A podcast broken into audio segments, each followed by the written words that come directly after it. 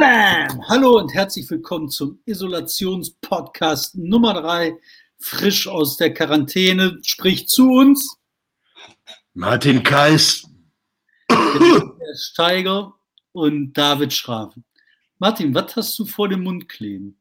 Ich habe äh, äh, ich hab so ein. Äh, ah! Hilfe, wir sind alle verloren. Ich habe einen Mundschutz vor dem Mund kleben, einen Mund- und Nasenschutz und ähm, das ist sozusagen äh, für Armin Laschet, damit er sieht, wie das geht. Man muss das über die Nase ziehen, damit das funktioniert. Über die Nase ziehen. Weil Laschet war ja so und da dachte ich mir, wenn Laschet jetzt bei der AIDS-Beratung wäre und den Kindern beibringen müsste, wie man Kondome anzieht, das sehe ähnlich lustig aus. Ich mache das mal ab, weil ja außer mir hier nur die Kamera ist. Ich möchte mich dafür nochmal ausdrücklich bedanken. Ich habe ja zwei Schütze. Hier, das hier kommt aus Lüdinghausen von äh, Gabi, oh, wie rum heißt der Name? Müller-Kirsch und Stefan Müller. Das ist der Zauberonkel und seine bezaubernde Gattin. Die haben mich versorgt. Der Stefan arbeitet bei so einer Firma, die macht Virenschutz, aber für einen Rechner. Und die hatten schon immer als Giveaway auch so Virenschutz hier, so, also sowas für auf die Hände. Und dann haben die noch was Schönes mitgeschickt. Das hier sind so irgendwie so Bonbons oder so. Ich habe keine Ahnung.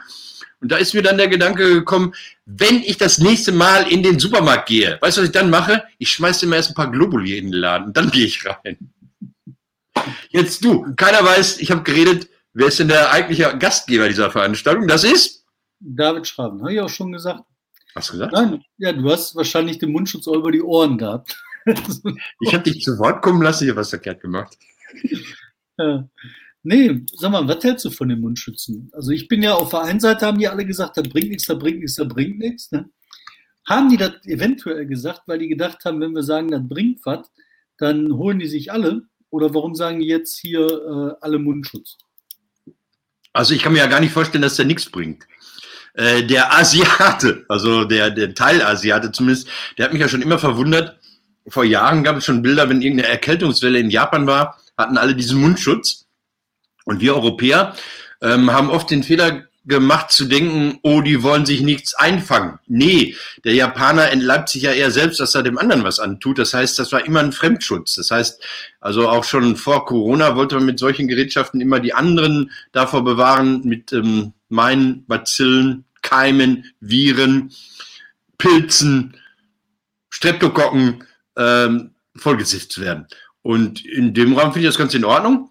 Meine Beobachtung war aber, ich war relativ alleine im Supermarkt in dieser Woche und erntete so Blicke, äh, so ähnlich muss das früher bei Hexenverbrennung gewesen sein, weil du outest dich dann quasi nicht als höflicher Mensch in dem deutschen Selbstverständnis, sondern als I, der hat den Siff und geht trotzdem in den Supermarkt. Ja, oder der ist halt Panikmacher oder so. Aber ich glaube, dieses, dieses Ding hat sich geändert. Ich war vorhin einkaufen mhm. und da ist dann so eine 70-jährige Oma mit so einem Baumarktmundschutz durch die Gegend gelaufen. Ja? Ja, und das war völlig als modisches Accessoire schon anerkannt. Ne? Hier unsere, in der Nachbarschaft, unsere äh, Tanten, die haben sich jetzt getroffen und die machen das jetzt selber. So, ach, bei dem ersten habe ich ja noch zwei Stunden gebraucht, aber jetzt kriege ich die schon in 20 Minuten hin. Ach ja, Gerti, du auch? Ach ja, komm, dann machen wir das jetzt. Die sitzen jetzt im Häkelkreis und machen halt wahnsinnig viel. Und die dürfen immer nur zu zweit in den Häkelkreis. Ja. Deswegen ist das natürlich mit dem Tratsch länger, ne? Ich habe mich im Gesicht gekratzt. Ich lerne sie. Ähm, hast du einen? Ich Mund, hab... Nasen, Ohren. Der sieht aber richtig medizinisch aus. Du hast eine OP-Einheit überfallen in Bottrop. Das ja, das oder? Ich habe mich halt gekümmert. Mhm. durch die Isolation, die wir ja machen, glaube ich, ist das halt einigermaßen gut ausgefrischt. Hör mal, ich will hier über was reden. Ähm, heute war die Watz aber du hast dich geärgert, ja, sag mal. Boah, hat die mich geärgert.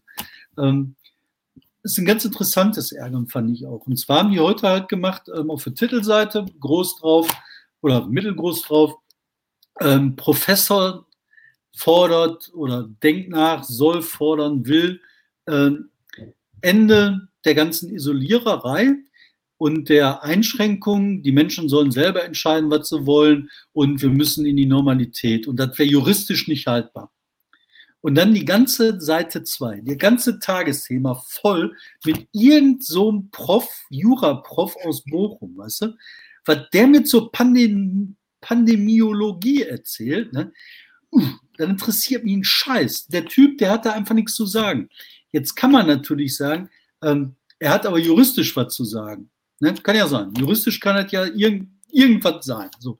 Da mhm. kann man dann auch nach hinten schaufeln. Da kann auf Seite 48 auch ein Jurist irgendwas sagen. Ne? Nein. Dieses unverantwortliche Gequatsche von Juristen, wenn es um medizinische Pandemie-Sachen geht. Ne? Das, uh, das geht. Also, da, da widerspricht dir ja gerne und lebhaft. Ähm, der Drostologe, Viro, nein, der Virologe Drosten, der hat ja auch irgendwann gesagt, äh, wir können euch nur Infos geben, entscheiden müsst ihr dann in der Politik, aber was ihr daraus macht. Ne? Also wir, wir sagen euch, wie hoch die, wie, wie, die Ansteckungswege sind, wie hoch die Ansteckungsrate, wie hoch die Schnelligkeit der Ansteckung ist ja. und was wir virologisch für, für optimal halten. Ja, und dann muss er Entscheidung treffen. ja, aber das ist ja nur einer. Nee, aber es muss, es muss ja, die anderen auch geben. Es muss ja die ja, anderen auch Ja, sicher, aber der hat da nichts zu sagen. Das ist halt so, weißt du, natürlich kann auch der Schaustellerverband ähm, Herne Süd dann sagen, ja, wir finden aus unserer Sicht ist da natürlich die Pandemieforschung völlig falsch. Wir müssen die Kranker Kirmes eröffnen. Kann der sagen, spielt aber keine Rolle, ob der das sagt. Das, ähm, das Imperial College in London, das hat jetzt ähm, eine Untersuchung gemacht und veröffentlicht, eine Studie, ähm, wie viele Leben denn mittlerweile geschützt worden sind durch die Maßnahmen, die ergriffen worden sind. Die sind auf, West, also hier auf unserem Bereich sind hier auf über 50.000 Menschen gekommen, die nicht gestorben sind, weil diese Maßnahmen ergriffen worden sind. Und das ist die, die, die relevante Größe, um die es geht.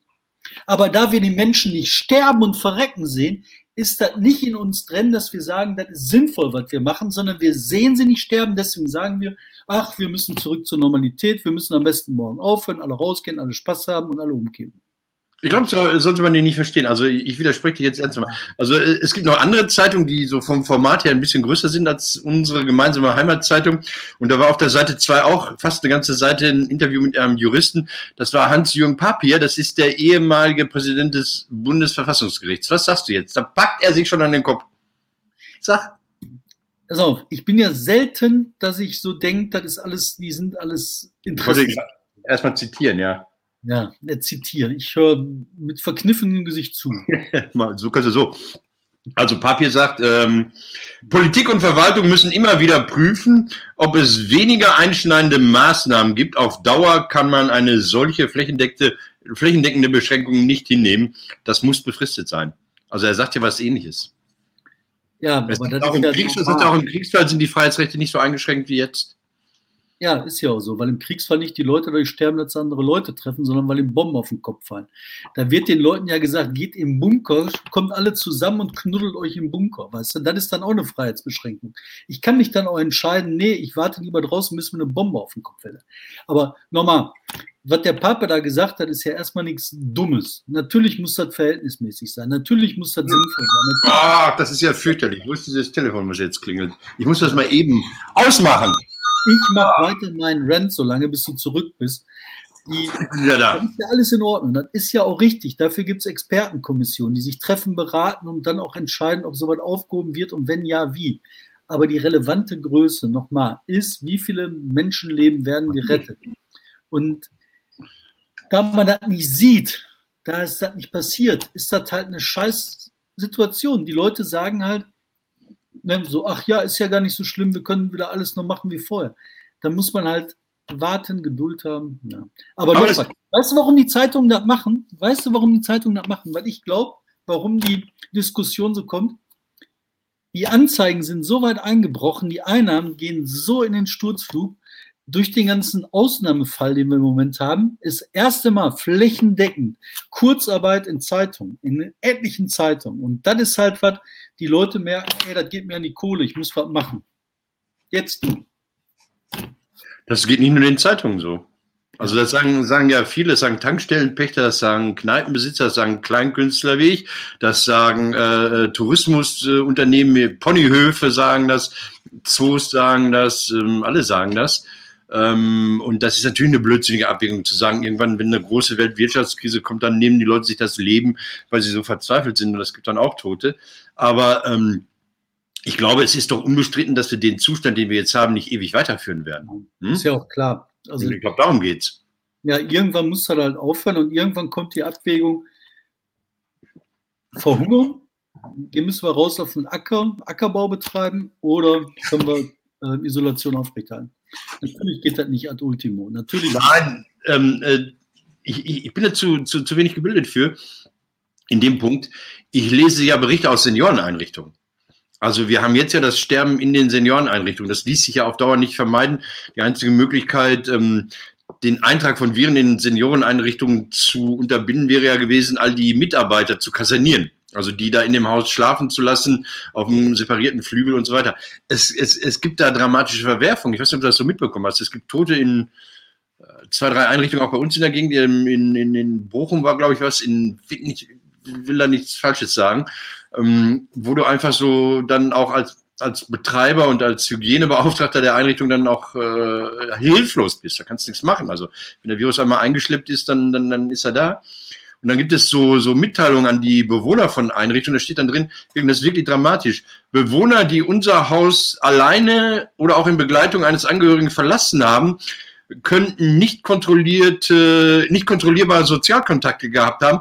Bei Rückkehr im Seniorenzentrum müssten sie dann 14 Tage äh, unter Quarantäne stehen.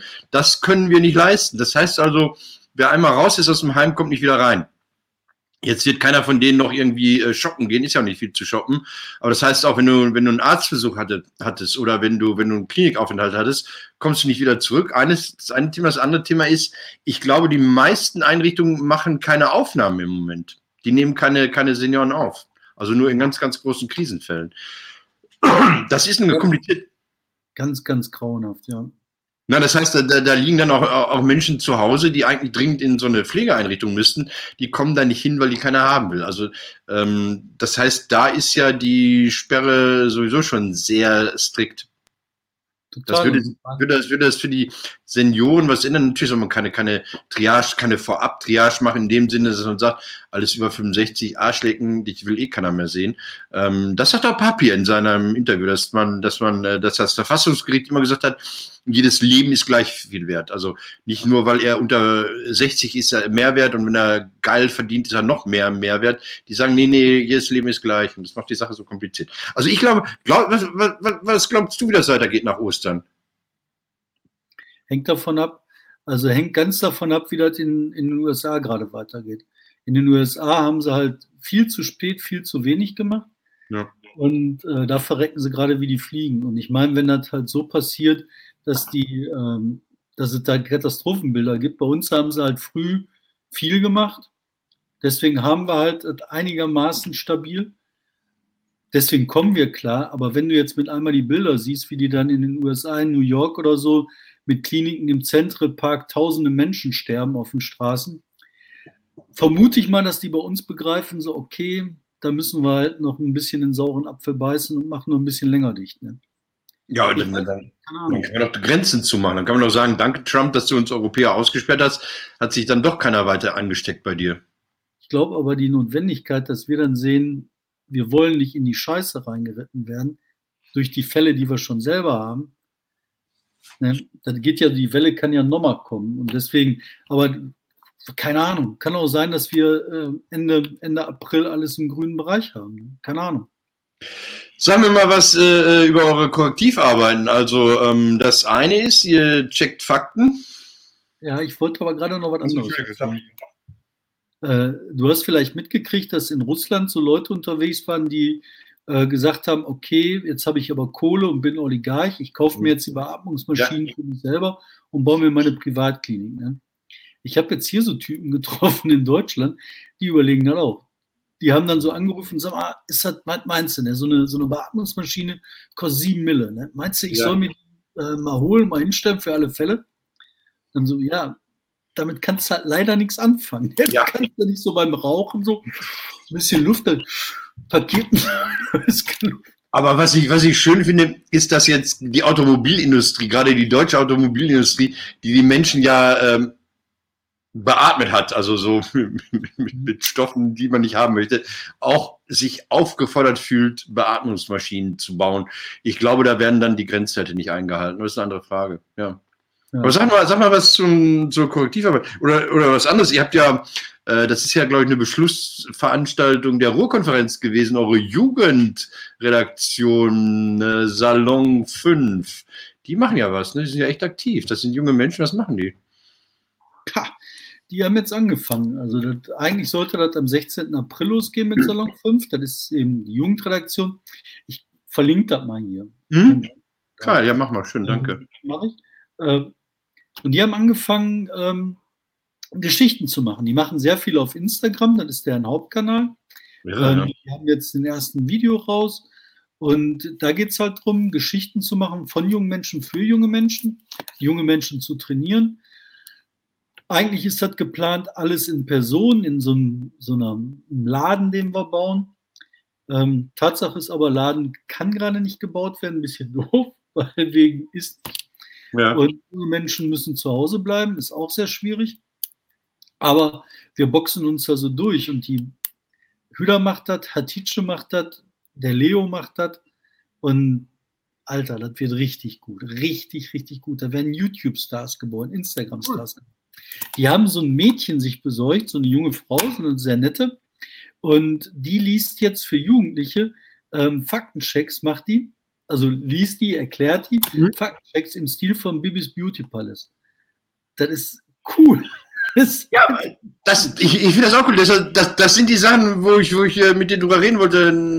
Neben dieser Welt der Untergangsstimmung, die wir jetzt äh, alle kennen, was sind die, was sind die Sachen, die einen dann äh, positiv stimmen? Und so eine Jugendredaktion, die dann wirklich so äh, themenorientiert arbeitet und jetzt nicht nochmal, wie, wie schminke ich, wenn ich nicht mehr bei DM in der Schlange stehen kann oder sowas, verbreitet, finde ich total gut und wichtig, weil wir hatten ja letztes Mal drüber geredet, du hast ja gesagt, ihr vom Korrektiv seid dazu in der Lage, mit euren Mitteln ähm, ja Verschwörungstheorie-Anhänger zu erreichen, die andere nicht mehr erreichen.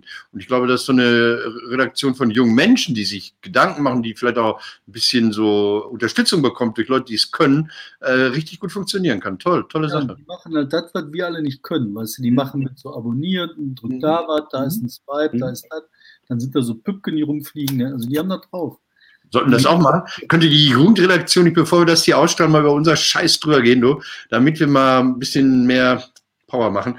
Ähm, positive Sache, ich wollte über eine positive Sache sagen, die ist ähnlich. Vor etwas mehr als einem Jahr hatte ich mal mh, hm, darüber berichtet, dass in Marl, dieser Grimme-Stadt, äh, zwei junge Leute ein altes Kino wieder aufgemacht haben. Ne? Ja.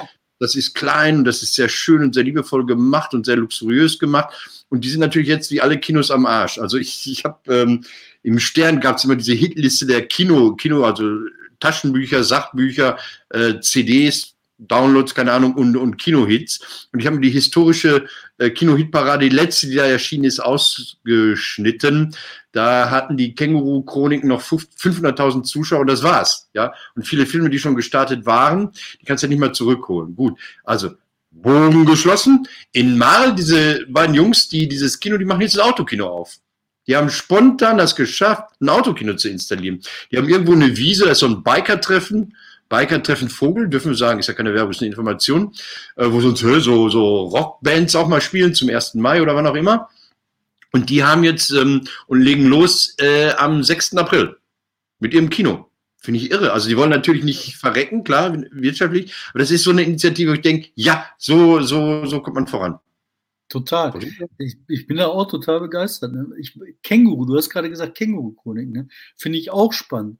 Ähm, die haben halt gemerkt, so, boah, der Film läuft, 500.000, geil, jetzt sahen wir ab und dann uh, Vollbremsung. Das, ist die Hölle. Also, das ist, das, da bist du total im Arsch. Das ist, du kannst ja nicht weiterlaufen lassen im September. Nee, ich hätte da zwei Flaschen Schnaps getrunken. Ich hätte gedacht, das kann nicht wahr sein. Wir machen einen Film, wir machen Erfolg und dann Schluss. Aber die haben dann gesagt, okay, wir streamen das jetzt komplett und wir verbimmeln das im Stream nicht für 3,33 Euro, sondern für 18 Euro. Wir nehmen Kinopreise. Ja. Und damit schaffst du halt die Digitalisierung dieser ganzen Filmbranche in einem Bereich, den ich halt schon spannend finde. Das zweite, was du gerade gesagt hast mit dem Autokino, ne, finde ich super spannend.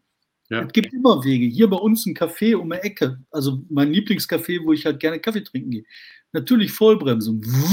Kein Geschäft mehr. Was macht die? Die sagt dann, okay, ich verkaufe Gutscheine für einen Kaffee im Mai. Und dann hat sie gesagt, okay, ähm, dann, wenn ich doch die Gutscheine verkaufe, kann ich doch auch kleine Tüten machen. Dann packe ich in die kleinen Tüten was rein, dann verkaufe ich die kleinen Tüten. Buff. Die hat halt einen Bombenumsatz gemacht. Die hat in einer Woche mehr verdient als vorher in zwei Wochen. Ehrlich? Halt clever ist. Ne?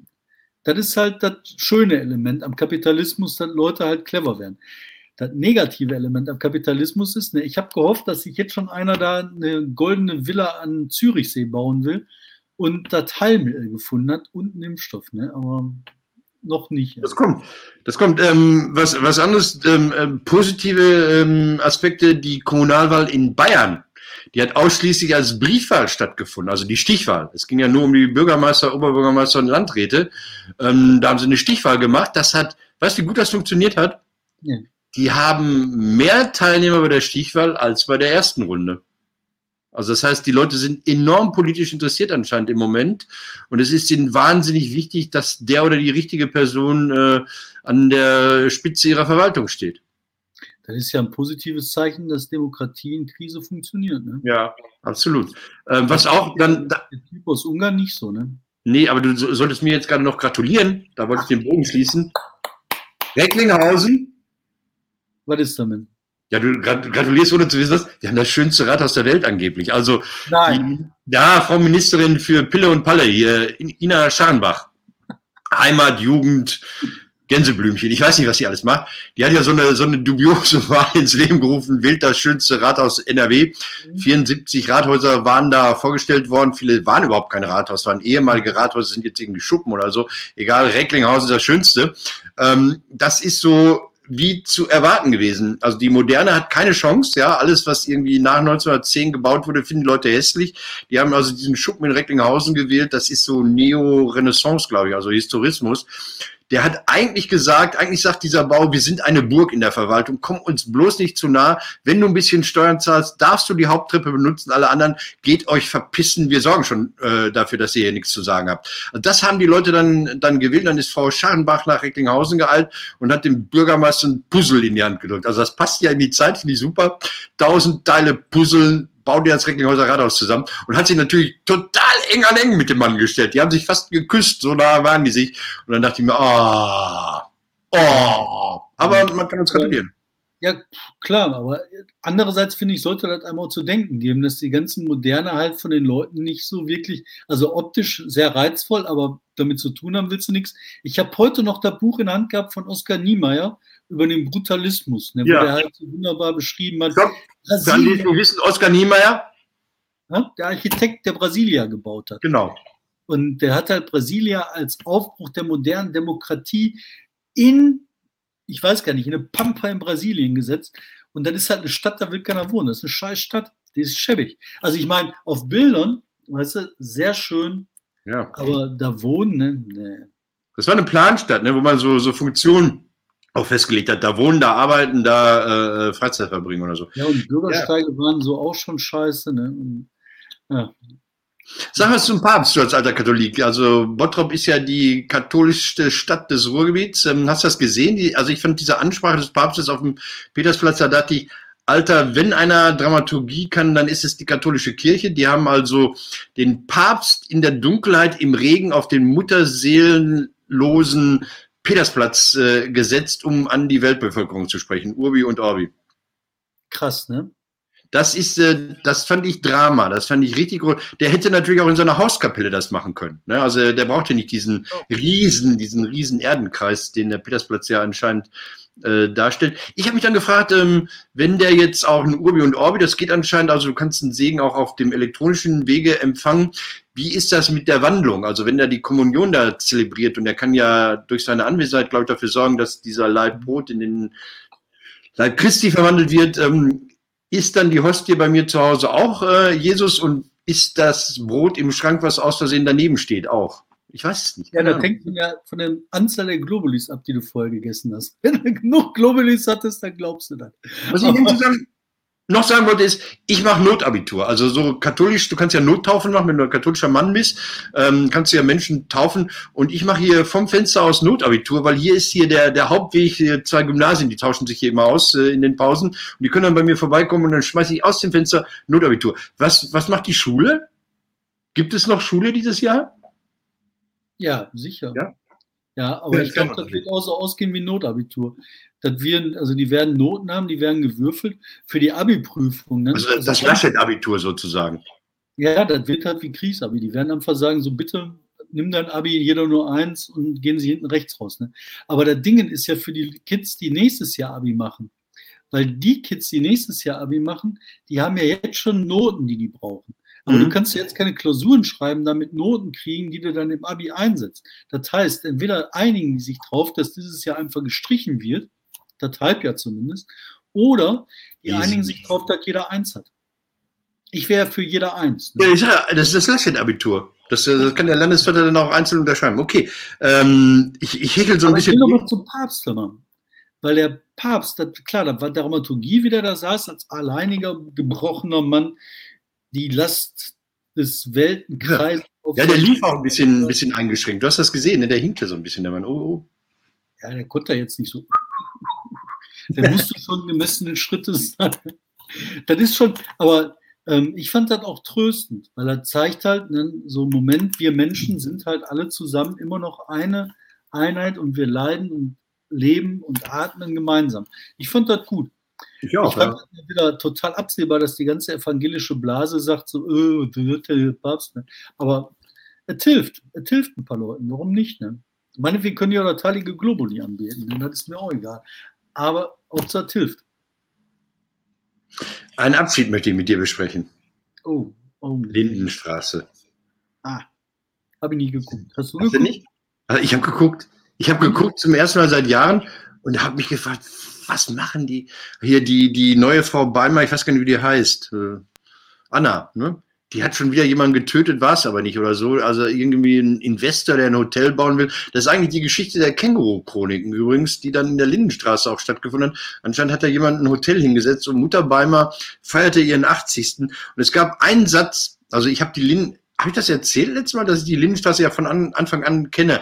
Ich war als die 85, ja, ja, genau, da war ich da und ähm, ja, ich fand sie immer schon wegen ihrer sehr, sehr papierenden Dialoge sehr merkwürdig. Man merkt immer, oh, jetzt wollen sie das Thema Abschiebung, oh, jetzt das Thema CO2-Reduktion äh, äh, äh, auf den Sender bringen. Und dann sprach Mutter Beimer, telefonierte mit ihrer Tochter Marion, die zu ihrem 80. Geburtstag kommen sollte. Und dann sagte Mutter Beimer, ich finde gut, dass du die Bahn nimmst. Das schont die CO2-Bilanz. Ich dachte, kein Mensch redet mit seinem Kind so. Keiner. Noch nie hat ein Mensch so geredet. Das finde ich aber gut. Zwei ja. Dann haben sie in der Nacht wiederholt die erste Folge und wirklich sehr schön. Das war Zeitgeschichte. Äh, Klausi Beimer, also Moritz Sachs, seine ersten Worte in der Lindenstraße waren, Achtung, da war er noch klein, acht Jahre alt oder sowas. Mama, mir ist langweilig. Ich möchte in die Schule gehen. Der war mich auch zu Hause eingesperrt. Und jetzt noch das Letzte, ich habe es nachgerechnet, ähm, wenn wir weiter pandemisch eingesperrt bleiben, mhm. dann könnten wir, wenn der WDR es äh, ermöglicht, alle Folgen der Lindenstraße im April gucken. Also jetzt ist der April schon dran. Weißt du, ich habe es ausgerechnet, 30,5 Tage am Stück. Das ist gar nicht so viel. Das heißt, das läuft. Das finde ich unglaublich. Also ich weiß nicht, ob die Selbstmordrate dann, dann steigen würde, aber ähm, also man, man lässt das einfach laufen und immer, egal ob du zu Hause bist oder ob du duscht oder schläfst oder sonst, es läuft hier Moritz Sachs und der erste schwule Kuss und der AIDS-Tod und wie alle heißen, läuft ständig. Der, der Regisseur, Geistdörfer. Geistendörfer, Robert Geistendörfer, hat es ja abgegeben. Also er war Produzent, hat seine, seine Tochter abgegeben vor zweieinhalb Jahren. Aber geht das eigentlich? Also ich meine, man kann auch nicht sagen, so ich vererbe meine Sendung. Doch, ist seine Firma. Ist seine Firma äh, ist ja keine, keine, ist ja eine Co-Produktion. Der WDR hat, äh, ich glaube, als WDR nicht mehr die Ghetto, als WDR gemacht und, und die Firma Geistendorf hat es produziert. Klar, und er hat seine Tochter zur Produzentin gemacht. Egal. Also, einen Monat lang Lindenstraße. Letztes noch, wirklich? Hast du noch was, David? Ich habe nichts Lebenswichtiges. Ich habe gute Laune. Das Schöne ist, ich weiß nicht, sieht man das nachher auch in der Ausstrahlung? Wir sind ja hier schwarz-gelbe Schriften, haben wir ja hier äh, eingeblendet. David Schraven, schwarz auf gelb. Schwarz-gelbe, ja. Ähm, der BVB ist äh, endlich systemrelevant. Ne? Die Dortmunder sind vorgeprescht und haben gesagt, also ich habe nie, nie verstanden, warum Fußballer nicht zur Arbeit gehen sollen. Äh, das machen andere ja auch. Bäcker gehen ja auch zur Arbeit. Und dann, dann gab es aber diese Sperre von Sporteinrichtungen und so weiter und so fort. Dann hat äh, Uli Sirau mal wieder so eine Presse, so eine typische Sirau-Pressekonferenz gegeben.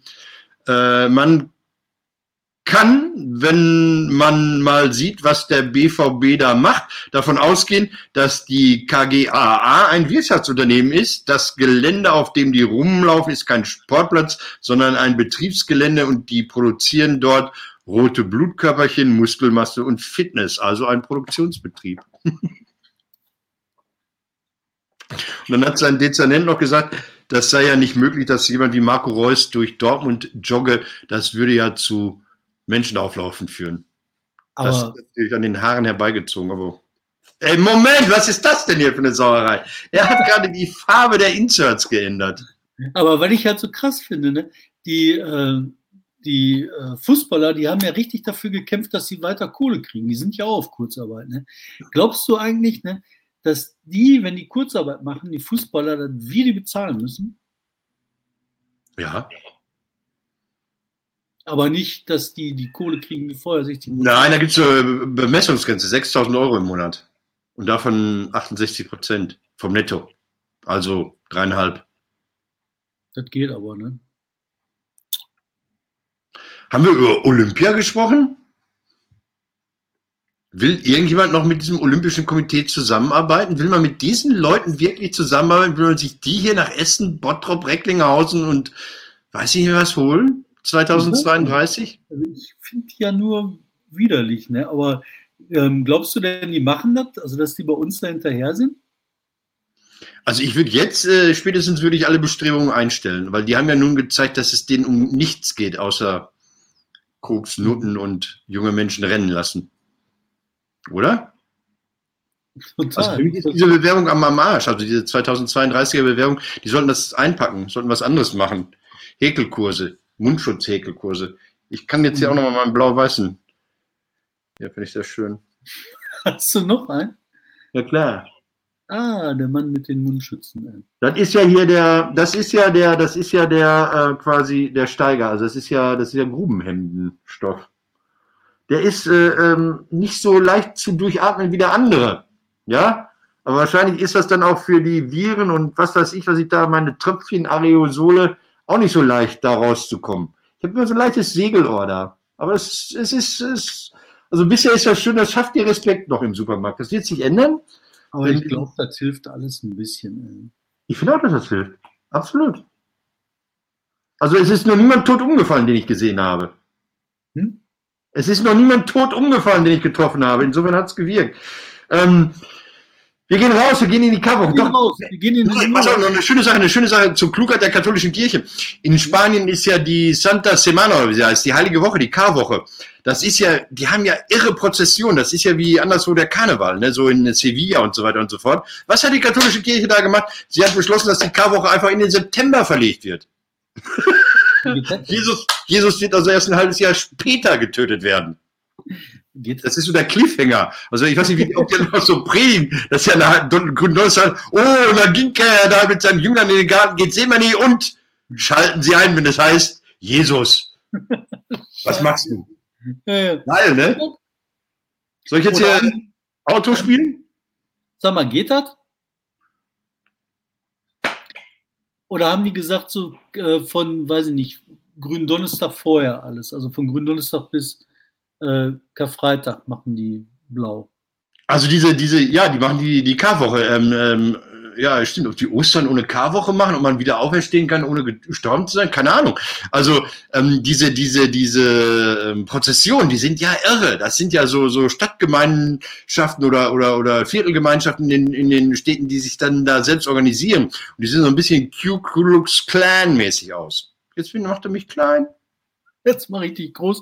Ich versuche gerade alle Tasten. Ich drücke hier alle Tasten einmal. so, achso, hier abonnieren, liken und ähm, äh, liken, ich weiß nicht, was noch alles. Also alles machen, machen, machen. Danke für alles. Und, ne? und diskutieren. Und ja, David, komm gut nach Hause da, die Treppe hoch. Das sieht